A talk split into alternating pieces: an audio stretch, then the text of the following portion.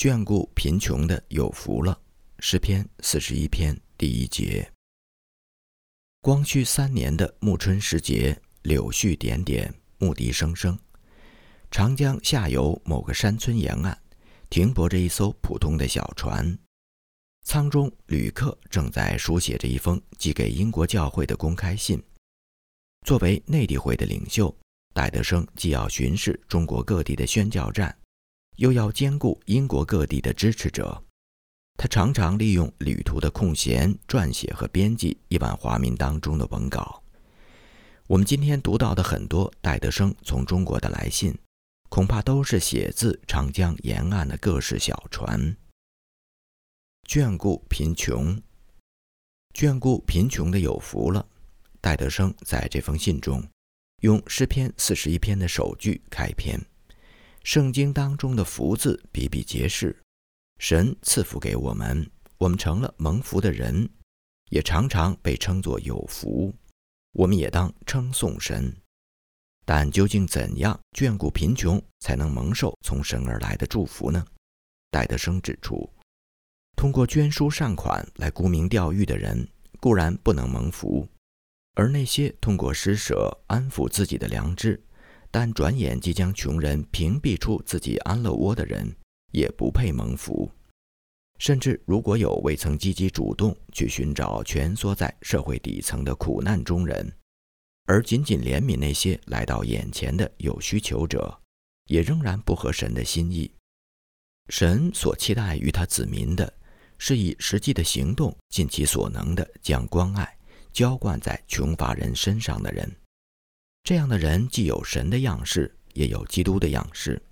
这样的人也将蒙受神的祝福。接下来的经文透露出那将是何等不寻常的祝福。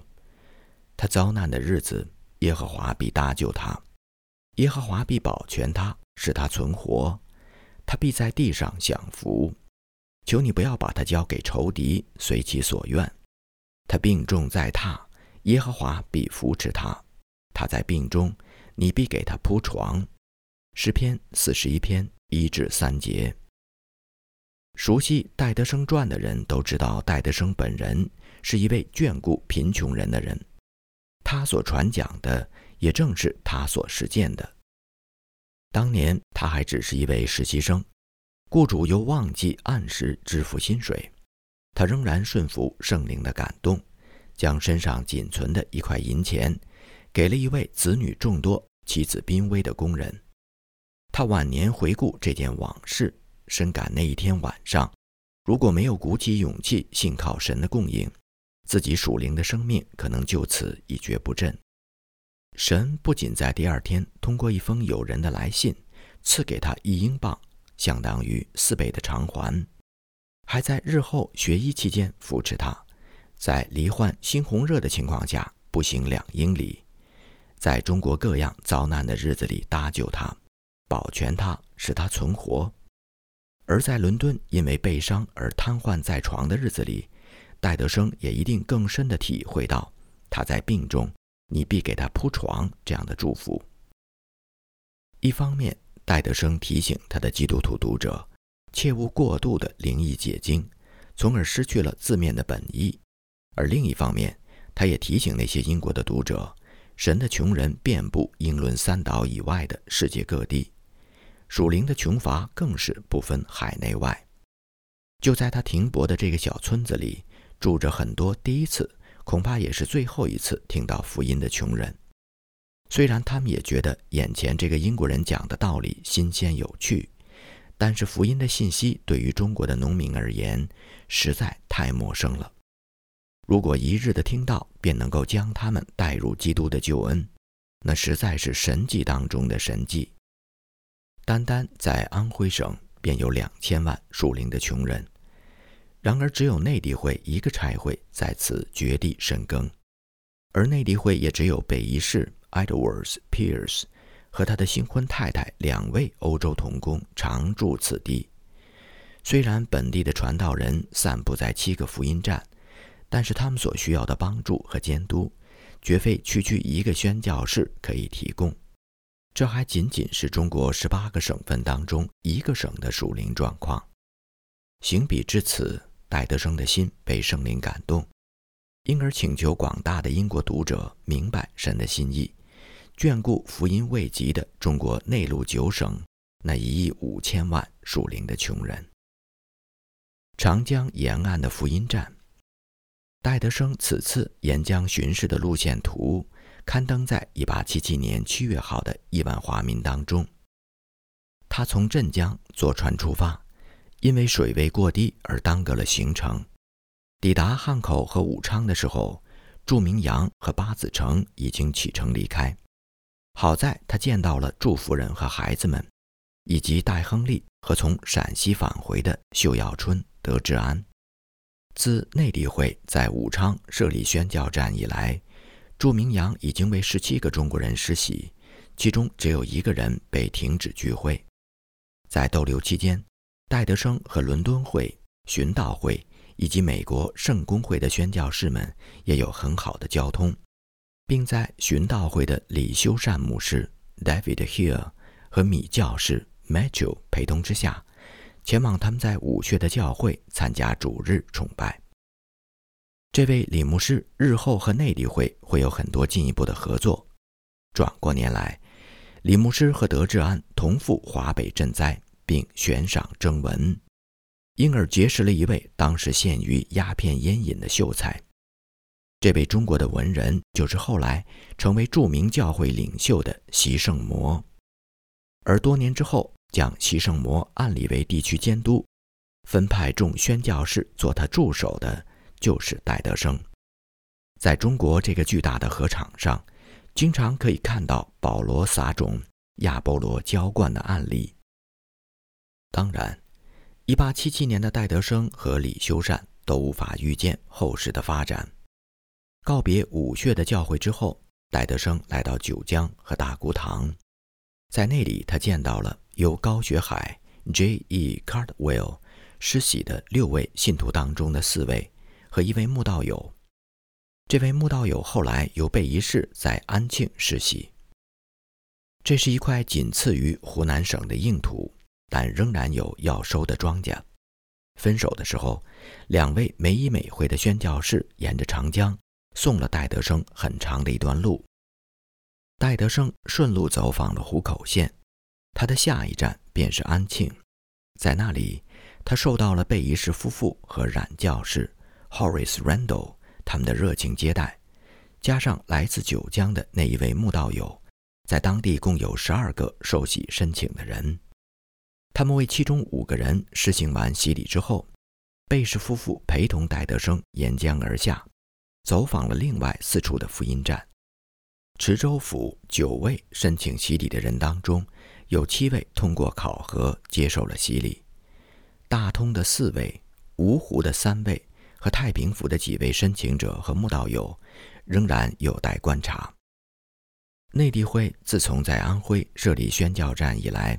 一共有二十四位中国人被带到主的面前接受了洗礼，其中多年前由童根福和麦卡蒂带领信主的四位信徒仍然在侍奉主，没有一个人反悔跌倒。此外，除了两位未及受洗便已经去世，一位等待受洗，其余的所有人都在团契之内，并且还有十五位申请加入教会的候选者。正是这些来自社会底层早期的信徒，引发了戴德生对眷顾穷人这一教导的反思。申请被拒的那些候选人当中，有一位是算命先生，他年迈的父亲已经双目失明，完全依赖他的赡养。如果他放弃算命，就没有其他谋生之道可以养活父子二人。明知这是神不喜悦的职业，他也为此深感痛心。但是没有足够的信心和勇气，完全依靠神的供应。而另外一位申请者对戴德生说：“我虽然又穷又笨，但请不要小看我或弃绝我。我要跟随耶稣。我想受洗已经想了四年了，但一直不能如愿。我实在想一心一意地侍奉主。”内地会在江苏各个宣教站的成果也颇丰。鲍康宁在扬州和镇江两地各为三个中国人施洗，而在南京另有三位中国人受洗。从1869年以来，各个宣教站累计受洗的人数如下：镇江三十人，南京九人，扬州四十六人，清江浦十五人。这百人当中，二十个人被停止聚会或受到教会纪律的管教，八个人已经去世，二十二人去了别的省份。剩下的五十个人都活在主的团契当中。近来很多人愿意来礼拜堂听到。扬州和镇江女子寄宿学校的人数也达到了二十一人，扬州男子寄宿学校的学生也达到了十四人。一八七七年，距离扬州教案的发生已经过去了九年。抚今追昔，戴德生定然感慨万千。他呼吁英国教会的读者为淮阳一带的福音种子祷告，愿主使今年被得救的灵魂大大超过以往，且快快地将现有的五十位信徒的人数加增十倍。宣教士的保障。六月号的亿万华民也刊登了履新不久的贝仪士教士的信，在安徽各地亲眼目睹了当地迫切的属灵需要之后。他向一位英国的好友如此感慨：“我在中国待的时间越长，就越感到中国人需要福音，也越觉得本会在中国内地的使命极其重大。我们的事工方式决定了我们是否能实现将福音传遍全中国的这一愿望。”当时，英国的外交界和教会界在对华宣教方面最为激烈的议题。仍然停留在扬州教案时期的焦点，那就是宣教士是否应该先得到外交条约的保护，才能开展施工。被教士的回答是否定的。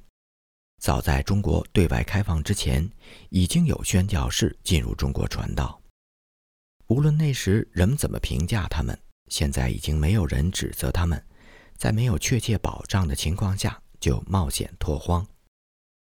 以前大家会觉得那种鲁莽作风会拦阻施工，现在反而将他们视为福音的先驱。在这些人当中，宾惠莲 （William Burns） 是当之无愧的宣教士榜样。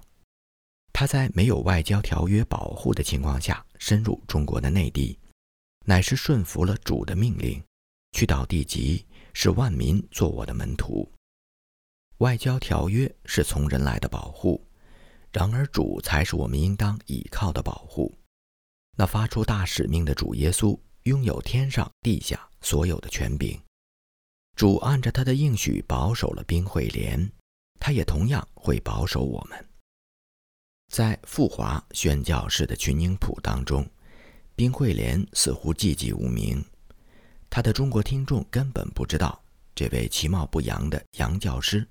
在苏格兰，原是万人空巷的大布道家。一八四七年，三十二岁的宾惠莲以英国长老会首任海外宣教师的身份奔赴中国。一八五零年代中期，他从英国述职回来，寄居上海的时候，与刚到中国没多久的戴德生一见如故，两个人很快就成为忘年之交。他们结伴到南浔、汕头等地旅行布道。戴德生比宾惠莲小十七岁，所以把他看成自己的属灵父亲，并从他身上学到了对后来创建内地会极有帮助的三样功课：第一，神给门徒的试炼，乃是为了使我们看见生命新的一面和新的价值；第二，宣教是教会的大使命；第三，平信徒传道的重要性，教学相长。宾慧莲从年轻的戴德生身上也学到了一项功课，就是效法他改穿中国的服饰。后来，宾慧莲转去了北京，一向不愿意照相的他，为了母亲的要求，破例有一位俄国朋友为他拍了一张相片，右手拄着雨伞，左手拿着圣经，仍然保留着头戴瓜皮帽、身穿长袍马褂的造型。宾惠莲在中国东北去世的那一年，正好是扬州教案发生的那一年。距离贝一世写这封信已经是九年之前。戴德生则继承了这位先驱的遗志，在中国进一步的推动内地宣教的策略。贝教士也深深认同戴德生的意向，他认为，圣经的命令足以担保宣教士们去任何地方传道。在当时的条约限制下，安徽省仍然没有对外开放，但是内地会的童工进入之后，福音之门此地打开。如果安徽省的福音之门能打开，为什么其他的省份不可以呢？至少在尝试之前，不要先入为主的下结论，说某省的福音化时间还没有到。内地会的宣教策略与众所周知的方法大相径庭。宣教士如果没有先通过长期巡回布道，使当地人对洋人的出现习以为常，那么就不会在内地的省份建立定居点。在这个过程当中，中国各地成千上万的人听到了福音，圣经也自由地传递到人们的手中。被教士当然明白，要达到中国福音化的目标，还需要克服很多的艰险。但同时，他又反问他的读者：“我们要等到毫无危险的时候才开始工作吗？”正相反，主耶稣对众门徒的警告是。不但不能指望任何属世的帮助和保护，还要准备好迎接世界的逼迫，甚至是死亡。门徒将被拉到君王、诸侯面前，还要因为对主忠心而被万民恨恶。但是主应许那些为他和福音的缘故撇下家人和朋友们的门徒们，今世必得百倍，并且要受逼迫，而且在来世必得永生。虽然新签署的烟台条约进一步打开了在华宣教的大门，但可能离英国保守人士心目当中所认为的安全度仍然相差甚远。然而，被教士深信，即便英国政府及外交人员无力保护他们，内地会的宣教士们仍然有主的应许，因为主比万有都大。等待只能使中国和福音隔绝的时间无限度的延长，上百万的人没有得救便死去，而与此形成鲜明对比的是，中国的每一个省份都已经驻有罗马天主教的代表。贝教士提醒他的基督徒读者：试想一下，如果使徒保罗那样的福音先驱，等到了有十分的安全保障之后才去外邦传道。罗马帝国各城成熟的庄稼就不会被收割，不会有灵魂得救，神也不会在各地得荣耀。几乎所有的宣教士工起初都会面临一些危险，但神总是在极难之时显为全能，神也必不会撇下当下的在华宣教士。二十一世纪的中国，基督教已经成为合法宗教，中国信徒的人口基数。足以承担起本土传道的责任，外交风险不再是传福音主要考量的要素之一。然而，世界的逼迫、家庭的拦阻、物质主义的冲击，恐怕将伴随主的教会直到世界的末了。我们当如何向戴德生继承兵会连，被一世跟随戴德生那样推进福音的国度呢？求神继续施恩给我们这一代人。并亲自带领我们走出去。第二次湖南之行，在武汉与戴德生失之交臂的祝明阳，也寄来了二次湖南之行的报告。戴德生特意在编者案中指出，位于洞庭湖之南的湖南省，面积是苏格兰的二又三分之一倍，拥有两千五百万人口，却没有一位基督教新教的宣教士。湖南的属灵需求如此迫切，湖南的百姓更像狮子一般凶猛，但是神捆绑了狮子，赐给宣教士童工旅行的安全，使他们得以传扬主名。一八七七年一月二号，星期二，当天晚上，祝明阳和巴子成离岸登船，他们此行的目的是贵州，但是必须取到湖南。因而留下了这份宝贵的相形散记。当地的助手告诉宣教士，小船过洞庭湖不安全，所以他们用一万八千钱的价格，约合三英镑五先令，订下了一艘比两个人预期大得多的船只。船夫当中有一位是信徒，在伦敦会归信，几个月前刚受洗。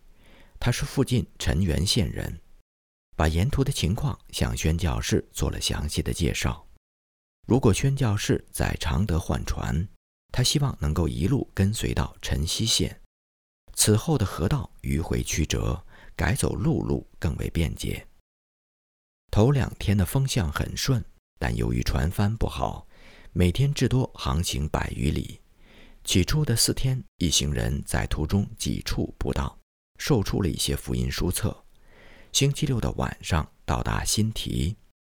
礼拜天，曲弟兄、姚弟兄、祝教士和秀教士四个人上岸，到一条比较僻静的街头步道派发书册，没有受到什么干扰。新提乃是贸易集市，人口颇多，河边并排停泊的船只连绵不绝，有一英里长。船上搭载了无数的旅客，耶稣基督也为他们的灵魂而死，却没有一个人向他们传讲神和救主的慈爱。这些未得之民没有神，也没有盼望。写到这里，祝明阳不禁感叹：英国的信徒虽然对中国的情况略有所知，但还远远不能感同身受。但愿神进一步激励英国的基督徒传福音给万民听。一月七号是礼拜天，一行人到达成宁基。这个小集市位于越州的东北约六英里。他们途中还经过了一些小地方，几次停下来布道。布道团分成几组，以便能让更多的人听到福音。税官派来一位虚吏，很有礼貌地说：“地方官已经晓谕过百姓，不可惊扰街头的传道。百姓也都愿意听从官府。”但是这位虚吏也奉劝宣教士不要下乡，因为那些地方的村民极为粗野，不听官府的话。宣教士当然对他的叮嘱表示谢意，但是也难以保证一定不去乡下。根据经验，乡下人往往比城里人更容易接近。这人的交代过后，便径直前往越州，通报宣教士即将到达的消息。祝明阳等人抵达越州之后，从北门入城。大家也许还记得，两年前，即1875年，祝明阳在饶传道的陪同下出访湖南的时候，就曾经来到越州。当时的府台和暴民勾结，先由后者聚众闹事，大打出手，再由前者出面平息民愤，送客出城。在神的保守之下。那有惊无险的情形，对祝明阳来说仍然历历在目。这一次，两位宣教士进城之后，一路走到西门，并没有引起很多的注意，又沿着下坡路出城，朝河边停泊船的方向走去。这时，有几个流氓认出他们，大声喊道：“洋鬼子又来了！”好在尾随的人不多，因为有些人还不能断定。他们到底是不是外国人？宣教士向其中几个人讲了神爱世人的道理。一位老者听后好像有些兴趣，他取了一本书，另外一两个人也买了几本。一行人回到船上不久，一位姓丁的炮船校尉来访。他说：“越州人性格骁勇，来的目的是保护宣教士们免于骚扰。”祝教士于是询问这位丁姓官员，当地是否张贴过准许外国人自由出入内地的告示。这官员说：“因为当地百姓性情跋扈，官府不敢张贴。”祝教士由此推测，这是地方官迟迟不愿遵守新签订的烟台条约的借口。恐怕湖南全境也都没有张贴过类似的告示。虽然按道理，中国全国都应当已经张贴过了。宣教士们不久再度上岸，找到一处安静的地方布道授书，没有受到干扰。事后才发现，这位丁老爷已经派了两三个人下船，在此维持秩序。祝明阳觉得，作为宣教士，本不应当请求中国军方的保护。不过，神在他们尚未祈求之时，便在这一彪悍出名的地方用大能保守他们，所以他也深深的感恩。一月十一号，星期四，上午九点左右，宣教士们离开越州，并在中午时分抵达大约十英里之外的英文发音 “Puto 的地方。这个地方是河水入湖的河口，因此得名。从星期四的中午到星期六的早晨，一行人一直在等待开船的顺风。这个地方非常的荒凉，远远望去，小河两岸只见泥岸沙滩而已。星期六的晚上，为了防备水贼，他们和另外一些船停泊在湖中央水浅之处。并尽量停泊在其他船只的中间。这个时候，洞庭湖的水位很低。如果是夏季，水位可以涨到城墙处。湖的东西大约宽六七十英里，约两百华里。湖面上风波甚大，看来要横渡如此宽阔的大湖，小船的确不够安全。礼拜天的下午，一行人抵达了洞庭湖的西南岸。驶入清澈的河中，前几天吃够了浑浊湖水煮的米饭，现在终于看到了清流，实在让人欣喜。临近傍晚，他们抵达了一个英文发音“流心烫”的地方，并一直停留到十五号，也就是下个星期一。这是一座规模颇大的渔村，宣教士在这里看到载着鱼鹰的渔船，这些水鸟从船上。扎进水里，用长长的喙叼住鱼儿，再回到船上。他们也看到另外一种特别的捕鱼方式：一种长约二十五英尺、宽度仅二十七英寸的狭长渔船，一侧系着一个用竹篾编成的筐，长度和船相同，宽两英尺，上面是白色。渔船趁着月光出来。鱼儿看到竹筐上月光的反射，就会自投罗网，无法逃脱。渔船的另一侧具有渔网，防止鱼从筐里跳出来。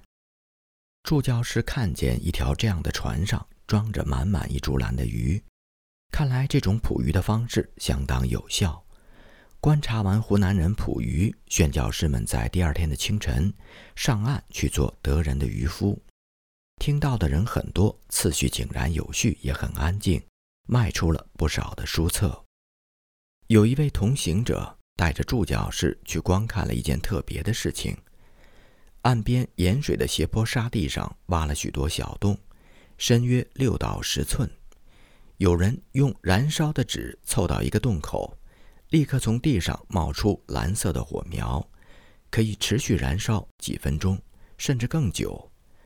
火苗上下窜动，沿着地面燃烧，很像酒精一类的燃料，没有任何的气味。一月十六号的早晨，一行人抵达了龙阳县，宣教士和华人同工一起带着书册上岸布道，他们没有受到任何的干扰。船开动之后，他们沿着岸边行走，身后跟着一大群的人，随身携带的书籍全部售光。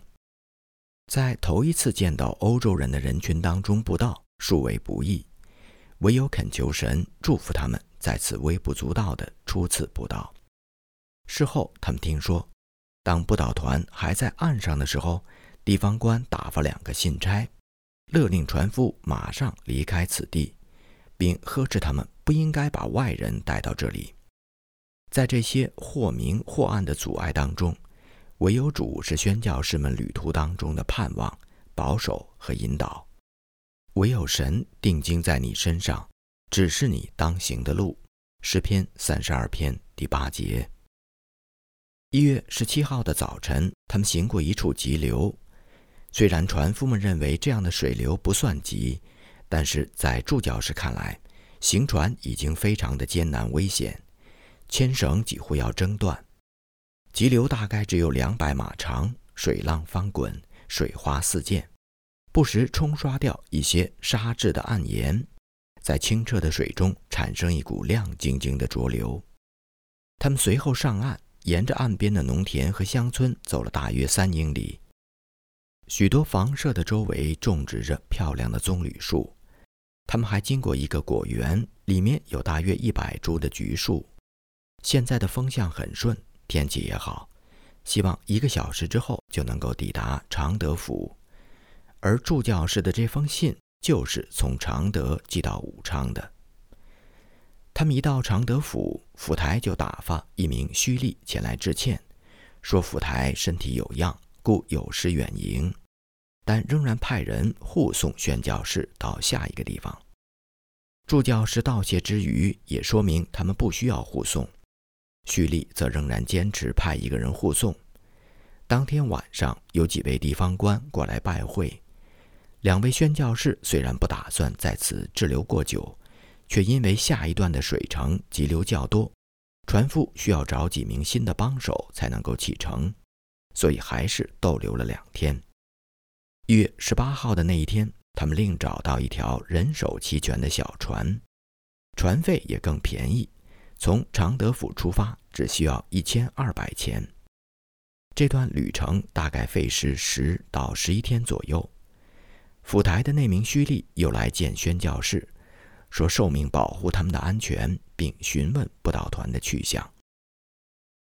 随后找来了一条配有八名桨手的炮船，预备第二天为宣教士护航。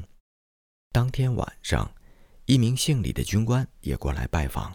第二天一大早，他穿着全套的官服，带着一队护兵再次来访。这位李大人曾经去过上海。对西洋的礼节略知一二，因此见了面，先是按中式的礼节做了个揖，然后伸出右手和两位宣教士热情地握手，接着又把左手伸过来握了一遍。他虽然对欧洲的事情略知一二，但是对福音却不怎么感兴趣。但他仍然坚持要派一位亲兵护送宣教士们到三十英里外的下一座城市。这样的军方保护不要也罢，但是既然他已经主动提出，宣教士们也只能接受。离开常德府之后，布道团在一月十九号，也就是星期五，抵达桃源县。记得马加里生前曾经说过，桃源乃是法外之地，民风凶悍。宣教士们决定这次不做停留。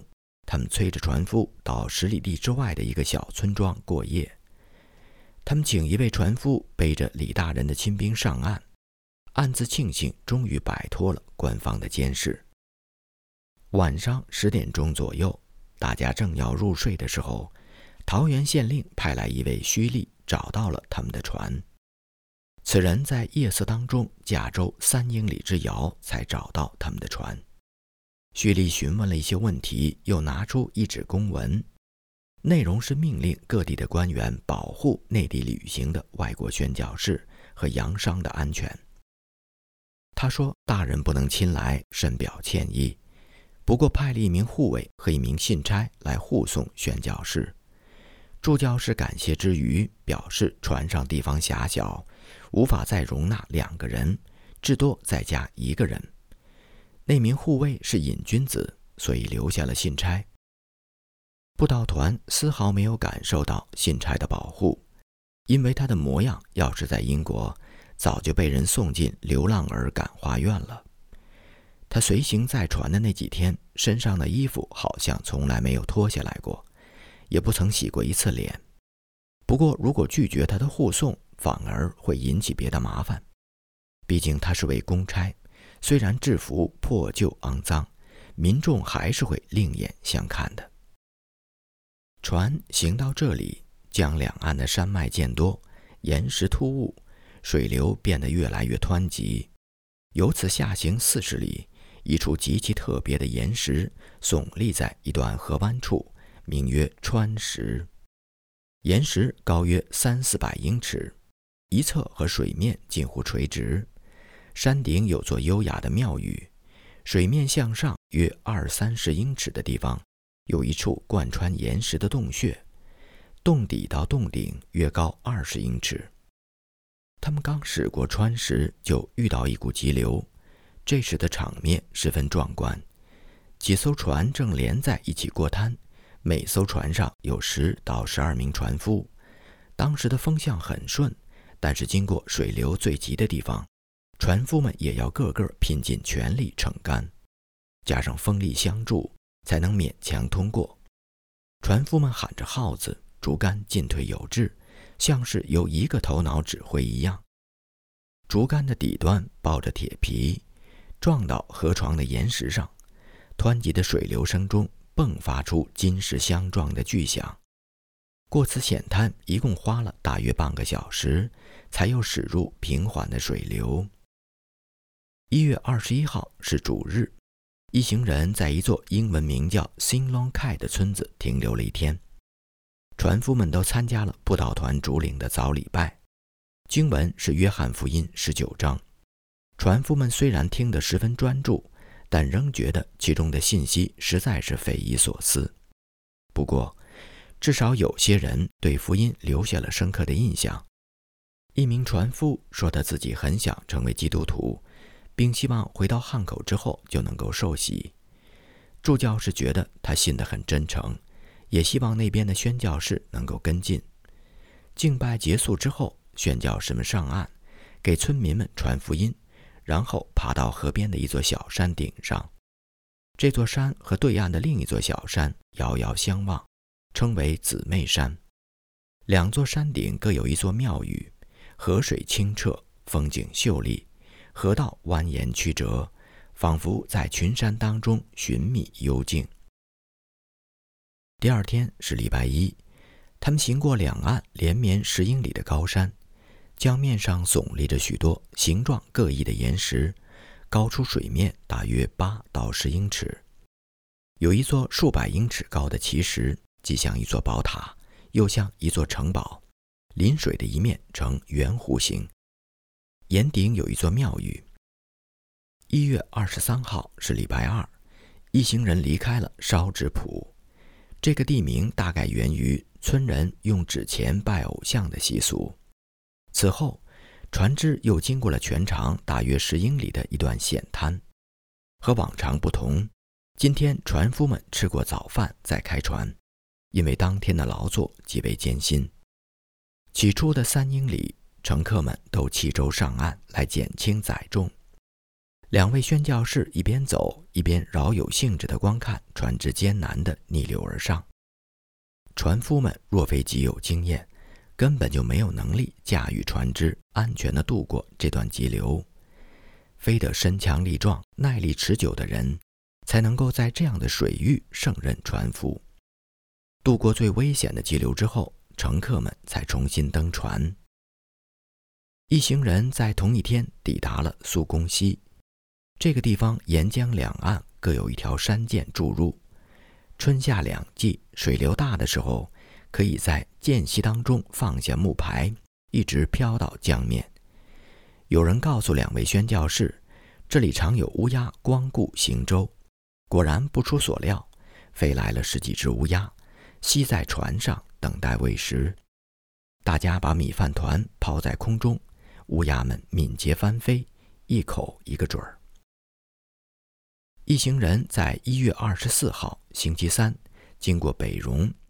一座位于河口的秀丽村庄，山岭上的男男女女来往赶路，购买由常德府运来的各样货物。此地百姓的外貌和湖北人以及湖南北部的人都不相同，但见他们个人背着一只装有各样物品的竹篓。布道团向行人介绍永生神和神子耶稣，但众人都是急着赶路，无暇细听。他们只能留下几本小册子，继续前行。助教是在此第一次看见长在树上的柚子，虽然是一月末，茂盛的树木却是郁郁葱葱、结实累累，感觉甚是特别。他们和村里一位老婆婆交谈了一番，老婆婆好像对福音很感兴趣，说：“你们真是好人呐，把这样的好消息带给我们。”我们这里的人都是去庙里拜佛烧香，给寺里的和尚们供米，忙这忙那。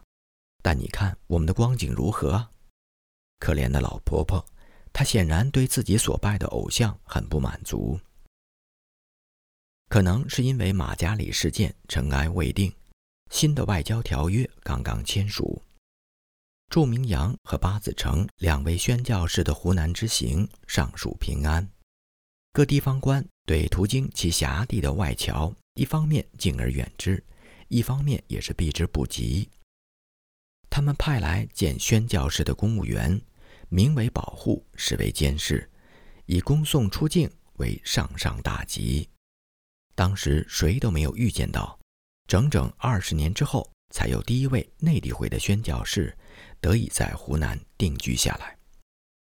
湖南这个作为全中国最后一个开门的省份，洞庭湖一带的急流险滩，并非福音最大的拦阻，而来自当地乡绅和民众的攻击和顽抗，才是更难摧毁的堡垒。结束语。